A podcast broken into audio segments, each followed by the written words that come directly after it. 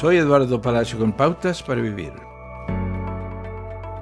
Sofía trabajaba como cocinera en un restaurante cuando llegó el COVID.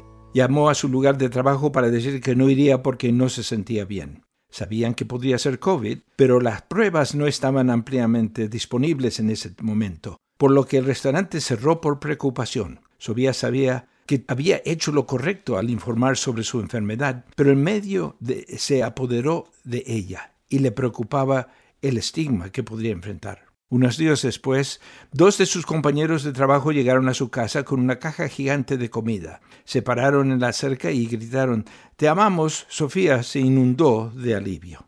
Las acciones de los compañeros de trabajo de Sofía me recuerdan a un hombre en la Biblia llamado Bernabé. Bernabé defendió a un amigo llamado Pablo que tenía un pasado violento y lo animó a compartir lo que Jesucristo había hecho en su vida cuando todos los demás tenían dudas por sus antecedentes. Bernabé no solo llevó a Pablo a los líderes cristianos en Jerusalén, sino que más tarde buscó a Pablo y lo animó a trabajar a tiempo completo para compartir en el Evangelio tanto con judíos como con no judíos.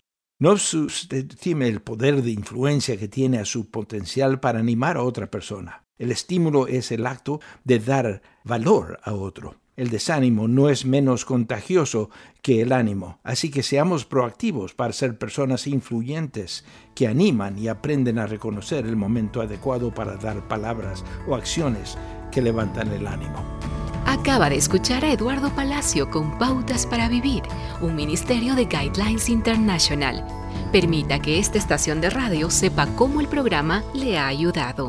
Acompáñenos en la próxima emisión de Pautas para Vivir. Gracias por su sintonía.